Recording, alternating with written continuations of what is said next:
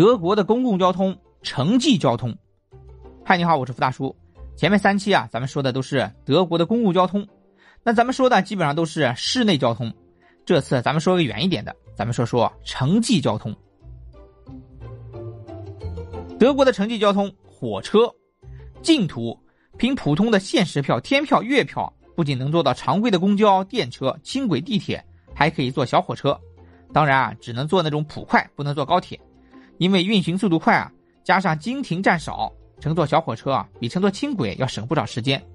比如啊，从柏林前往波茨坦或者是舍嫩菲尔德机场，买一张柏林 A、B、C 的票啊，乘坐小火车，基本上无需倒车，方便快捷。甚至可以从柏林的东边的亚历山大广场到西面的夏洛滕堡，优先选择小火车。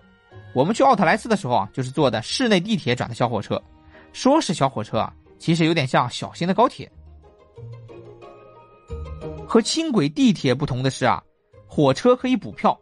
比如啊，持柏林的天票去科特布斯，可以不用提前买票，在火车上遇到查票的，你就说你去科特布斯，他就会给你补票了。这种情况不算逃票。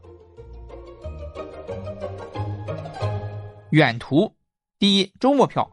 如果在德国境内啊，短途结伴旅行，单程三个小时以内，还可以选择周末票，一张四十多欧的周末票啊，可以供最多五个人使用。相当于一个人啊不到十欧，持周末票啊不光可以坐火车，而且啊可以乘坐当地的 S 八。但是周末票也有它的局限性，比如啊它只能在周六周日出行，比如说只适合多人出行，比如说只能坐慢车，因此啊只适用于短途。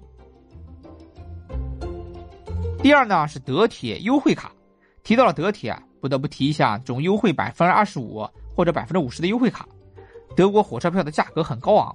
一趟柏林到慕尼黑的 ICE 票价一百欧以上是再正常不过的事情，所以啊，对于经常出行的人来说，这种优惠卡很是诱惑。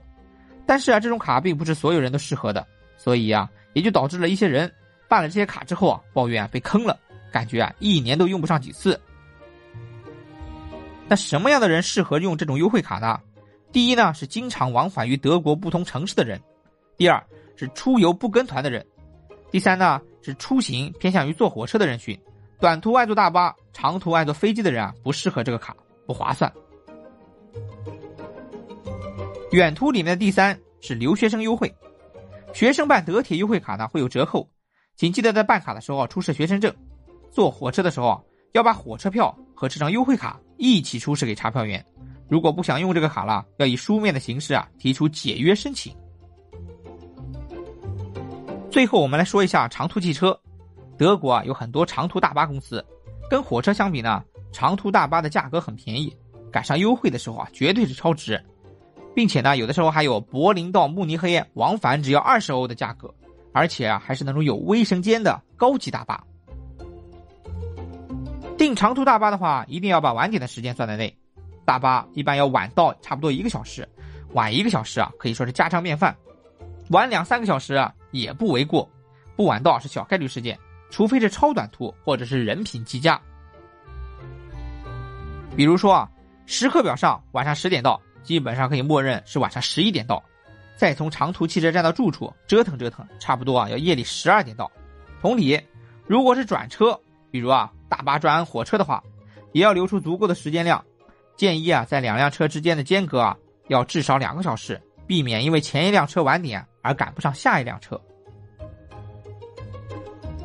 你看，说说德国人准时，到了大巴车上就不能准时了。德国还是地方小，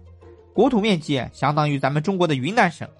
所以啊，火车、大巴这些啊都不会跑太远的长途，而是根据实际的需求再去选择。那下期呢，咱们聊一聊德国的全民阅读，敬请期待。再见。